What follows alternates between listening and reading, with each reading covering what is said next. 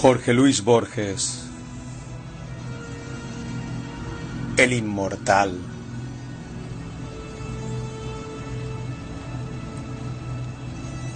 En Londres, a principios del mes de junio de 1929, el anticuario Joseph Cartabilus de Esmirna ofreció a la princesa de Lucinge los seis volúmenes en cuarto menor 1715-1720 de la Iliada de Pope. La princesa los adquirió. Al recibirlos, cambió unas palabras con él. Era, nos dice, un hombre consumido y terroso, de ojos grises y barba gris, de rasgos singularmente vagos. Se manejaba con fluidez e ignorancia en diversas lenguas.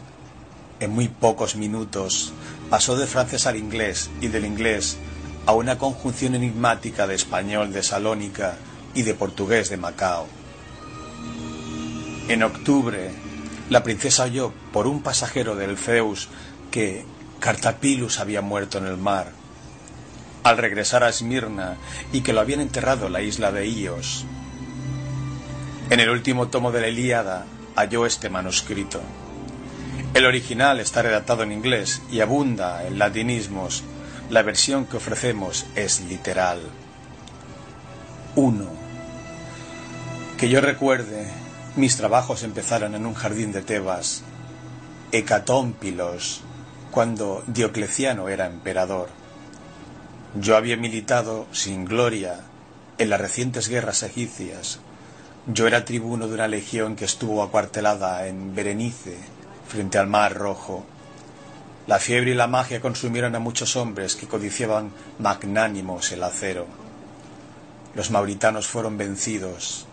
La tierra que antes ocuparon las ciudades rebeldes fue dedicada eternamente a los dioses plutónicos.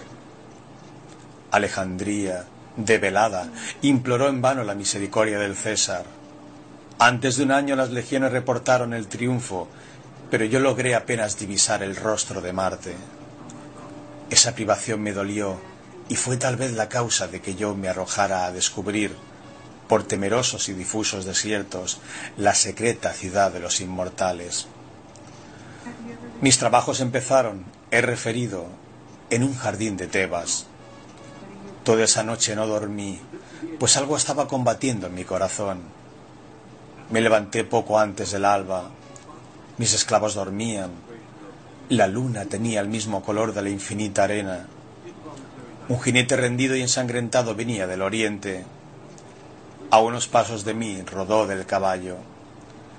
Con una tenue voz insaciable me preguntó en latín el nombre del río que bañaba los muros de la ciudad.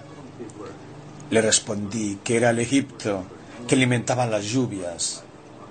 Otro es el río que persigo, replicó tristemente, el río secreto que purifica de la muerte a los hombres. Oscura sangre le emanaba del pecho. Me dijo que su patria era una montaña que está del otro lado del Ganges, y que en esa montaña era fama que si alguien caminara hasta el occidente, donde se acaba el mundo, llegaría al río cuyas aguas dan la inmortalidad.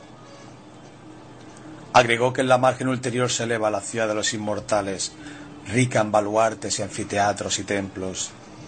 Antes de la aurora murió, pero yo determiné descubrir la ciudad y su río. Interrogados por el verdugo, algunos prisioneros mauritanos confirmaron la relación del viajero. Alguien recordó la llanura elísea, en el término de la tierra, donde la vida de los hombres es perdurable. Alguien las cumbres donde nace el Páctolo, cuyos moradores viven un siglo. En Roma, conversé con filósofos que sintieron que dilatar la vida de los hombres era dilatar su agonía y multiplicar el número de sus muertes. Ignoro si creí alguna vez en la ciudad de los inmortales. Pienso que entonces me bastó la tarea de buscarla. Flavio, procónsul de Getulia, me entregó 200 soldados para la empresa. También recluté mercenarios que se dijeron conocedores de los caminos y que fueron los primeros en desertar. Los hechos ulteriores han deformado hasta lo inextricable el recuerdo de nuestras primeras jornadas. Partimos de Arsinoe y entramos en el abrasado desierto. Atravesamos el país de los trogloditas, que devoran serpientes y carecen del comercio de la palabra. El de los garamantas, que tienen las mujeres en común y se nutren de leones. El de los augilas, que solo veneran el tártaro. Fatigamos otros desiertos, donde es negra la arena, donde el viajero debe usurpar las horas de la noche, pues el fervor del día es intolerable. De lejos divisé la montaña que dio nombre al océano. En sus laderas crece el euforbio que anula los venenos. En la cumbre habitan los sátiros, nación de hombres federales y rústicos inclinados a la lujuria. Que esas regiones bárbaras, donde la tierra es madre de monstruos, pudieran albergar en su seno una ciudad famosa, a todos nos pareció inconcebible. Proseguimos la marcha, pues hubiera sido una afrenta retroceder algunos temerarios durmieron con la cara expuesta a la luna. La fiebre los ardió. En el agua depravada de las cisternas otros vieron la locura y la muerte. Entonces comenzaron las deserciones, muy poco después los motines. Para reprimirlos, no vacilé ante el ejército de la severidad. Procedí rectamente, pero un centurión me advirtió que los sediciosos, ávidos de vengar la crucifixión de uno de ellos, maquinaban mi muerte. Huí del campamento con los pocos soldados que me eran fieles. En el desierto los perdí, entre los remolinos de arena y la vasta noche. Una flecha cretense me laceró. Varios días erré sin encontrar agua, a un solo enorme día multiplicado por el sol, por la sed y por el temor de la sed. Dejé el camino al arbitrio de mi caballo. En el alba, la lejanía se erizó de pirámides y de torres. Insoportablemente soñé con un exiguo y nítido laberinto. En el centro había un cántaro. Mis manos casi lo tocaban, mis ojos lo veían, pero tan intrincadas y perplejas eran las curvas que yo sabía que iba a morir antes de alcanzarlo. 2. Al desenredarme por fin de esa pesadilla, me vi tirado y maniatado en un oblongo nicho de piedra, no mayor que una sepultura común, superficialmente excavado en el agrio declive de una montaña. Los lados eran húmedos, antes pulidos por el tiempo que por la industria. Sentí en el pecho un doloroso latido, sentí que me abrazaba la sed. Me asomé y grité débilmente. Al pie de la montaña se dilataba sin rumor un arroyo impuro, entorpecido por escombros y arena. En la opuesta margen resplandecía, bajo el último sol o bajo el primero, la evidente ciudad de los inmortales. Vi muros, arcos, frontispicios y foros. El fundamento era una meseta de piedra. Un centenar de nichos irregulares, análogos al mío, surcaban la montaña y el valle. En la arena había pozos de poca hondura, de esos mezquinos agujeros y de los nichos emergían hombres de piel gris, de barba negligente, desnudos. Creí reconocerlos. Pertenecían a la estirpe bestial de los trogloditas que infestan las ribelas del Golfo Arábigo y las grutas etiópicas. No me maravillé de que no hablaran y de que devoraran serpientes. La urgencia de la sed me hizo temerario. Consideré que estaba a unos treinta pies de la arena. Me tiré cerrados los ojos, atadas a la espalda las manos, montaña abajo. Hundí la cara ensangrentada en agua oscura, bebí como se abrevan los animales. Antes de perderme otra vez en el sueño y en los delirios, inexplicablemente repetí unas palabras griegas. Los ricos teucros de Celea que beben el agua negra del Esepo. No sé cuántos días y noches rodaron sobre mí, doloroso, Incapaz de recuperar el abrigo de las cavernas, desnudo la ignorada arena, dejé que la luna y el sol jugaran con mi aciago destino. Los trogloditas, infantiles en la barbarie, no me ayudaron a sobrevivir o a morir. En vano les rogué que me dieran muerte. Un día, con el filo de un pedernal rompí mis ligaduras. Otro me levanté y pude mendigar o robar. Yo, Marco Flaminio Rufo, tribuno militar de una de las legiones de Roma, mi primera detestada ración de carne de serpiente. La codicia de ver a los inmortales, de tocar la sobrehumana ciudad, casi me, me daba morir, dormir. como si penetraran mi propósito. No dormían tampoco los trogloditas. Al principio inferí que me vigilaban, luego que se habían contagiado de mi inquietud, como podrían contagiarse los perros. Para alejarme de la bárbara aldea elegí la más pública de las horas, la declinación de la tarde, cuando casi todos los hombres emergen de las grietas y de los pozos y miran el poniente sin verlo. Oré en voz alta, menos para suplicar el favor divino que para intimidar a la tribu con palabras articuladas. Atravesé el arroyo que los médanos entorpecen y me dirigí a la ciudad. Confusamente me siguieron dos o tres hombres. Eran, como los otros de ese linaje, de menguada estatura. No inspiraban temor, sino repulsión. Debí rodear algunas hondonadas irregulares que me parecieron canteras. Ofuscado por la grandeza de la ciudad, yo la había querido cercana. Hacia la medianoche pisé, erizada de formas idólatras en la arena amarilla, la negra sombra de sus muros. Me detuvo una especie de horror sagrado. Tan abominadas del hombre son la novedad y el desierto, que me alegré de que uno de los trogloditas me hubiera acompañado hasta el fin. Cerré los ojos y aguardé, sin dormir, que relumbrara el día. He dicho que la ciudad estaba fundada sobre una meseta de piedra. Esta meseta comparable a un acantilado no era menos ardua que los muros. En vano fatigué mis pasos. El negro basamento no descubría la menor irregularidad. Los muros invariables no parecían consentir una sola puerta. La fuerza del día hizo que yo me refugiara en una caverna. En el fondo había un pozo, en el pozo una escalera que se abismaba hacia la tiniebla inferior. Bajé por un caos de sórdidas galerías, llegué a una vasta cámara circular, apenas visible. Había nueve puertas en aquel sótano.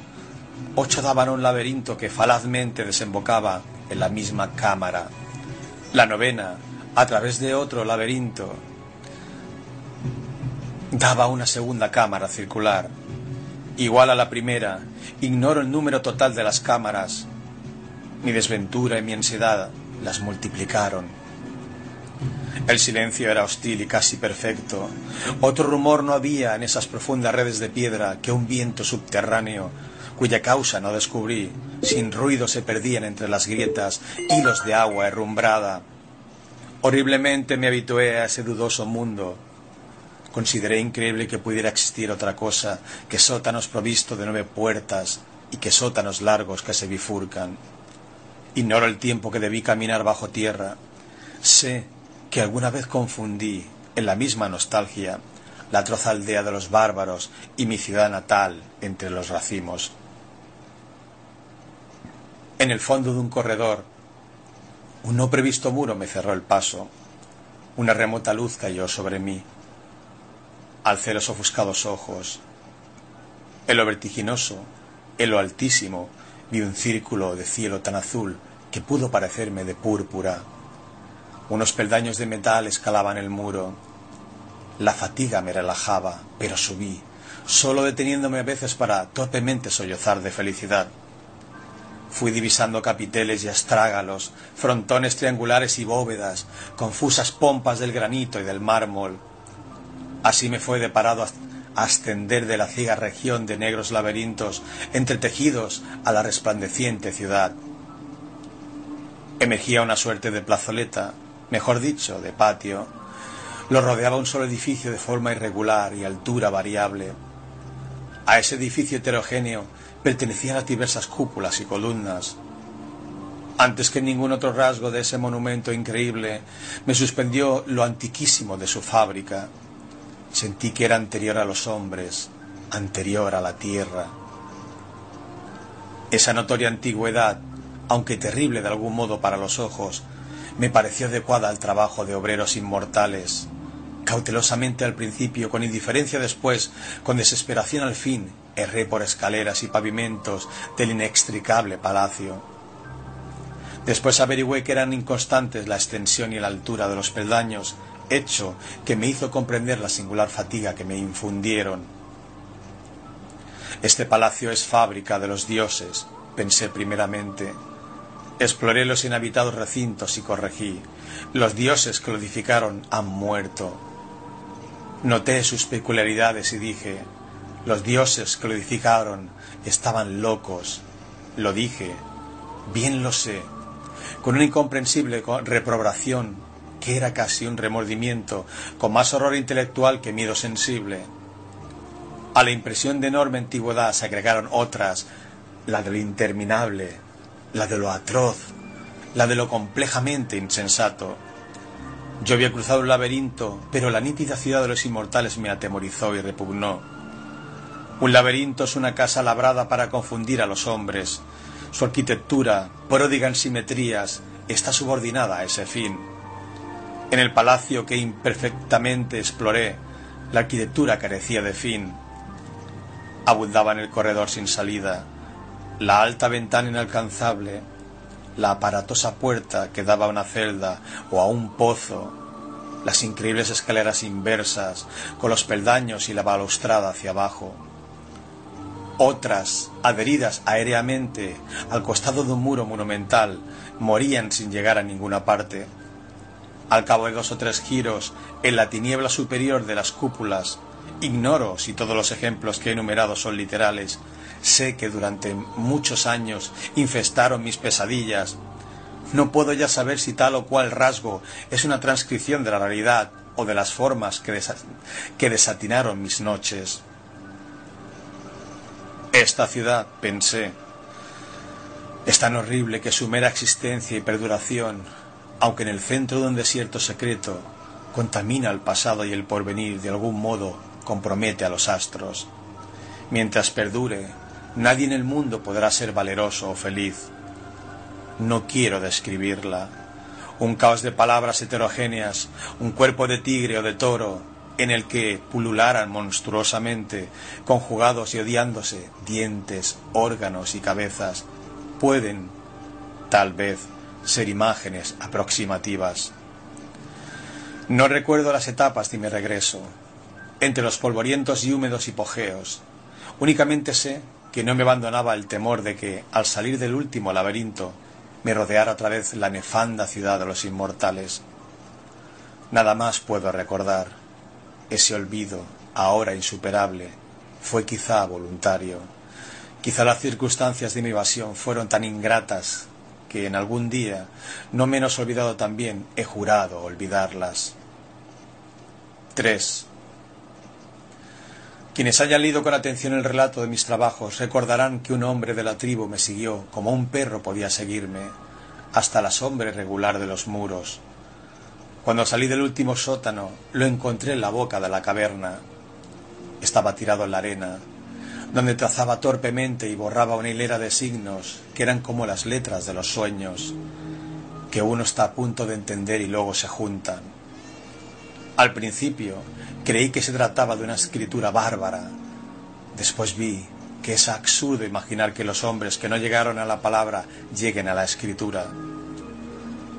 Además, ninguna de las formas era igual a otra, lo cual excluía o alejaba la posibilidad de que fueran simbólicas. El hombre las trazaba, las miraba y las corregía. De golpe, como si le fastidiara ese juego, las borró con la palma y el antebrazo. Me miró. No pareció reconocerme. Sin embargo, tan grande era el alivio que me inundaba, o tan grande y medrosa mi soledad, que di en pensar que ese rudimental troglodita que me miraba desde el suelo de la caverna había estado esperándome. El sol caldeaba la llanura cuando emprendimos el regreso a la aldea, bajo las primeras estrellas, la arena era ardorosa bajo los pies. El troglodita me precedió.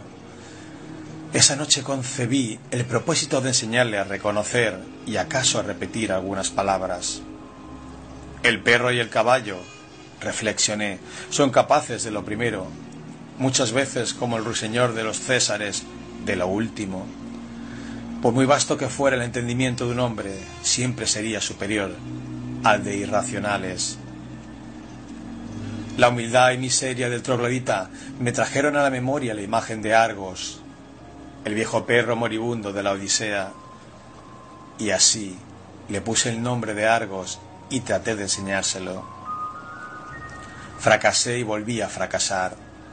Los arbitrios, el rigor y la obstinación fueron del todo vanos Inmóvil, con los ojos inertes, no parecía percibir los sonidos que yo procuraba inculcarle. A unos pasos de mí era como si estuviera muy lejos.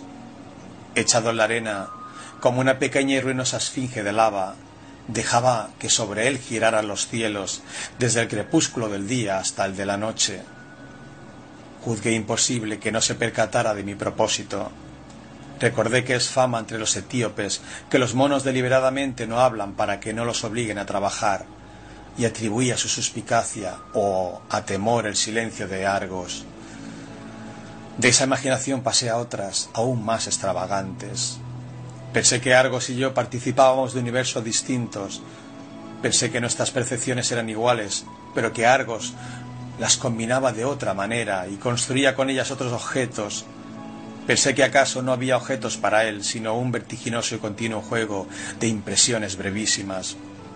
Pensé en un mundo sin memoria, sin tiempo. Consideré la posibilidad de un lenguaje que ignora los sustantivos, un lenguaje de verbos impersonales o de indeclinables epítetos. Así fueron muriendo los días, y con los días los años, pero algo parecido a la felicidad ocurrió una mañana. Llovió con la lentitud poderosa. Las noches de desierto pueden ser frías, pero aquella había sido un fuego. Soñé con un río de Tesalia, a cuyas aguas yo había restituido un pez de oro. Venía a rescatarme. Sobre la roja arena y la negra piedra yo lo oía acercarse. La frescura del aire y el rumor atareado de la lluvia me despertaron. Corrí desnudo a recibirla. Declinaba la noche, bajo las nubes amarillas la tribu, no menos dichosa que yo, se ofrecía a los vívidos aguaceros en una especie de éxtasis. Parecían coribantes a quienes posee la divinidad. Argos, puestos los ojos en la esfera, gemía. Raudales le rodaban por la cara, no sólo de agua, sino después lo supe de lágrimas. Argos, le grité, Argos. Entonces, con mansa admiración, como si descubriera una sola perdida y olvidada hace mucho tiempo. Argos balbuceó estas palabras. Argos, perro de Ulises, y después también sin mirarme, este perro tirado en el estiércol. Fácilmente aceptamos la realidad, acaso porque intuimos que nada es real. Le pregunté qué sabía de la Odisea. La práctica del griego le era penosa Tuve que repetir la pregunta. Muy poco, dijo, menos que el rapsoda más pobre. Ya habrán pasado mil cien años desde que la inventé. Cuatro. Todo me fue dilucidado aquel día. Los trogloditas eran los inmortales, el riacho de aguas arenosas, el río que buscaba al jinete. En cuanto a la ciudad cuyo renombre se había dilatado hasta el Ganges, nueve siglos hacía que los inmortales la habían asolado.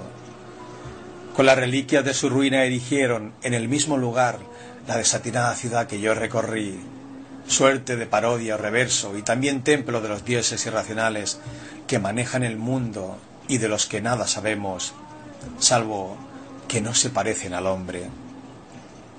Aquella fundación fue el último símbolo a que condescendieron los inmortales.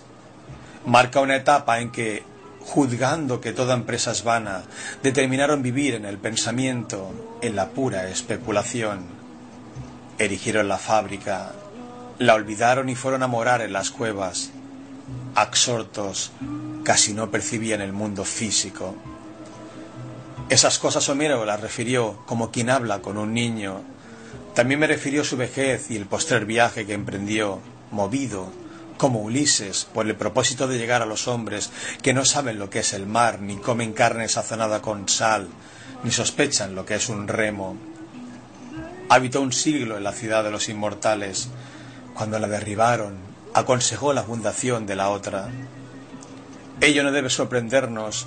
Es fama que después de cantar la guerra de Ilión, cantó la guerra de las ranas y los ratones, fue como un dios que creara el cosmos y luego el caos. Ser inmortal es baladí, menos el hombre. Todas las criaturas lo son, pues ignoran la muerte. Lo divino, lo terrible, lo incomprensible es saberse inmortal. He notado que, pese a las religiones, esa convicción es rarísima. Israelitas, cristianos y musulmanes profesan la inmortalidad, pero la veneración que tributan al primer siglo prueba que solo creen en él, ya que destinan todos los demás, en número infinito, a premiarlo o castigarlo. Más razonable me parece la rueda de ciertas religiones del Indostán.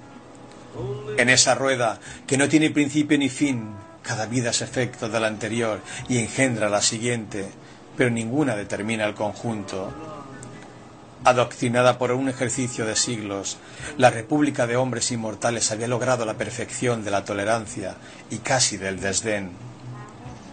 Sabía que en un plazo infinito le ocurren a todo hombre todas las cosas. Por sus pasadas o futuras virtudes todo hombre es acreedor a toda bondad, pero también a toda traición, por sus infamias del pasado o del porvenir. Así, como los juegos de azar y las cifras pares y las cifras impares tienden al equilibrio, así también se anulan y se corrigen el ingenio y la estolidez. ¿Y acaso el rústico poema del Cid es el contrapeso exigido por un solo epíteto de las églogas o por una sentencia de Heráclito. El pensamiento más fugaz obedece a un dibujo invisible y puede coronar o inaugurar una forma secreta. Sé de quienes obraban el mal para que en los siglos futuros resultara el bien, o hubiera resultado los ya pretéritos. Encarados así, todos nuestros actos son justos, pero también son indiferentes. No hay méritos morales o intelectuales. Homero compuso la Odisea, postulado un plazo infinito, con infinitas circunstancias y cambios. Lo imposible es no componer, siquiera una vez, la Odisea. Nadie es alguien, un solo hombre inmortal es todos los hombres, como Cornelio Agripa, soy Dios, soy héroe, soy filósofo, soy demonio y soy mundo, lo cual es una fatigosa manera de decir que no soy. El concepto del mundo como sistema de precisas compensaciones influyó vastamente en los inmortales. En primer término, los hizo invulnerables a la piedad. He mencionado las antiguas canteras que rompían los campos de la otra margen. Un hombre se despeñó en la más honda. No podía lastimarse ni morir, pero lo abrasaba la sed. Antes que lo arrojaran una cuerda pasaron setenta años. Tampoco interesaba el propio destino. El cuerpo era un sumiso animal doméstico y le bastaba, cada mes, la limosna de unas horas de sueño, de un poco de agua y de una piltrafa de carne. Que nadie quiera rebajarnos a escetas, no hay placer más complejo que el pensamiento y a él nos entregamos. A veces, un estímulo extraordinario nos restituía al mundo físico. Por ejemplo, aquella mañana el viejo goce elemental de la lluvia. Esos lapsos eran rarísimos. Todos los inmortales eran capaces de perfecta quietud. Recuerdo alguno a quien jamás he visto de pie. Un pájaro anidaba en su pecho. Entre los corolarios de la doctrina de que no hay cosa que no esté compensada por otra, hay uno de muy poca importancia teórica, pero que nos indujo a fines o a principios del siglo X a dispersarnos por la faz de la tierra. Cabe en estas palabras, existe un río cuyas aguas dan la inmortalidad, en alguna región habrá otro río cuyas aguas la borren. El número de los ríos no es infinito.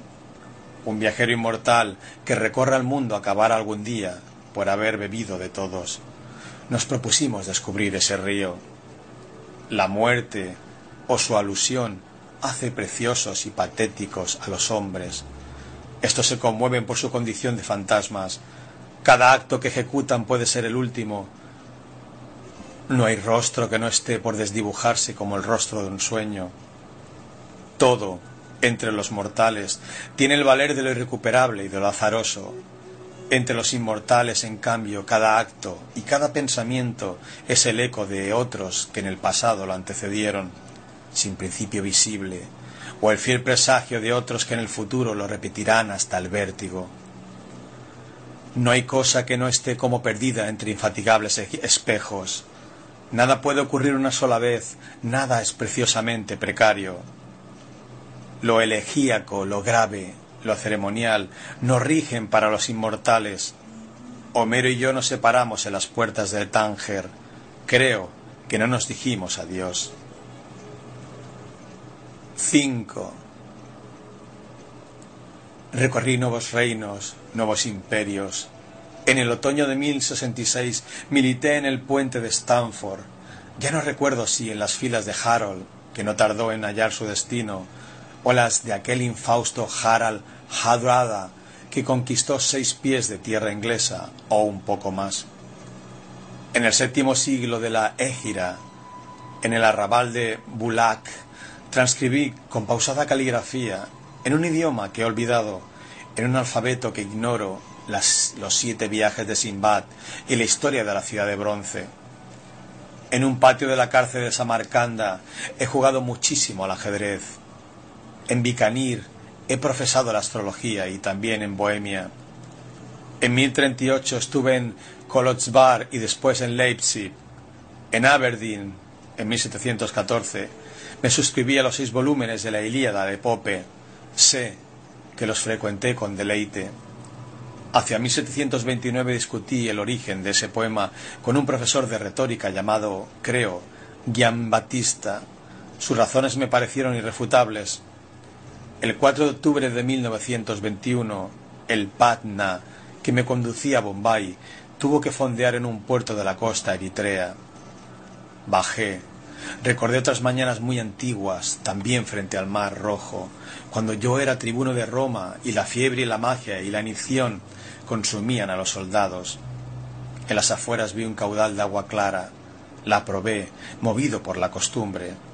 Al reprechar la margen, un árbol espinoso me laceró el dorso de la mano. El inusitado dolor me pareció muy vivo. Incrédulo, silencioso y feliz, contemplé la preciosa formación de una lenta gota de sangre. De nuevo soy mortal, me repetí. De nuevo me parezco a todos los hombres. Esa noche dormí hasta el amanecer. He revisado al cabo de un año estas páginas. Me consta que se ajustan a la verdad, pero los primeros capítulos y aun en ciertos párrafos de los otros creo percibir algo falso. Ello sobra, tal vez, del abuso de rasgos circunstanciales, procedimiento que aprendí de los poetas y que todo lo contamina la falsedad ya que esos rasgos pueden abundar en los hechos, pero no en su memoria. Creo, sin embargo, haber descubierto una razón más íntima. La escribiré, no importa que me juzguen fantástico. La historia que he narrado parece irreal porque en ella se mezclan los sucesos de dos hombres distintos. En el primer capítulo el jinete quiere saber el nombre del río que baña las murallas de Tebas. Flaminio Rufo que antes ha dado a la ciudad el epíteto de Hecadópilos, dice que el río es el Egipto. Ninguna de esas locuciones es adecuada a él, sino a Homero, que hace mención expresa en la Elíada de Tebas, Ecantómpilos y en la Odisea, por boca de Proteo y de Ulises. Dicen invariablemente Egipto por Nilo. En el capítulo segundo, el romano, al beber el agua inmortal, pronuncia unas palabras en griego, esas palabras son homéricas y pueden buscarse en el fin del famoso catálogo de las naves. Después, en el vertiginoso palacio, habla de una reprobación que era casi un remordimiento. Esas palabras corresponden a Homero, que había proyectado ese horror. Tales anomalías me inquietaron, otras de orden estético me permitieron descubrir la verdad.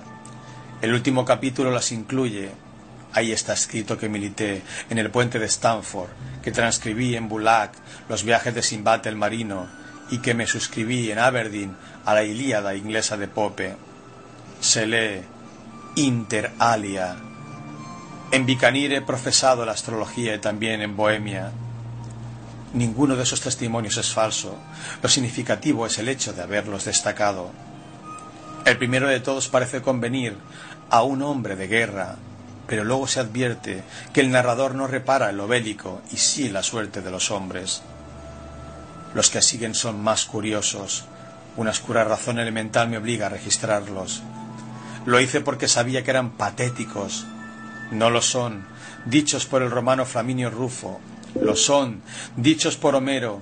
es raro que éste copie en el siglo XIII las aventuras de Simbad, de otro Ulises, y descubra la vuelta de muchos siglos en un reino boreal y un idioma bárbaro las formas de su Ilíada.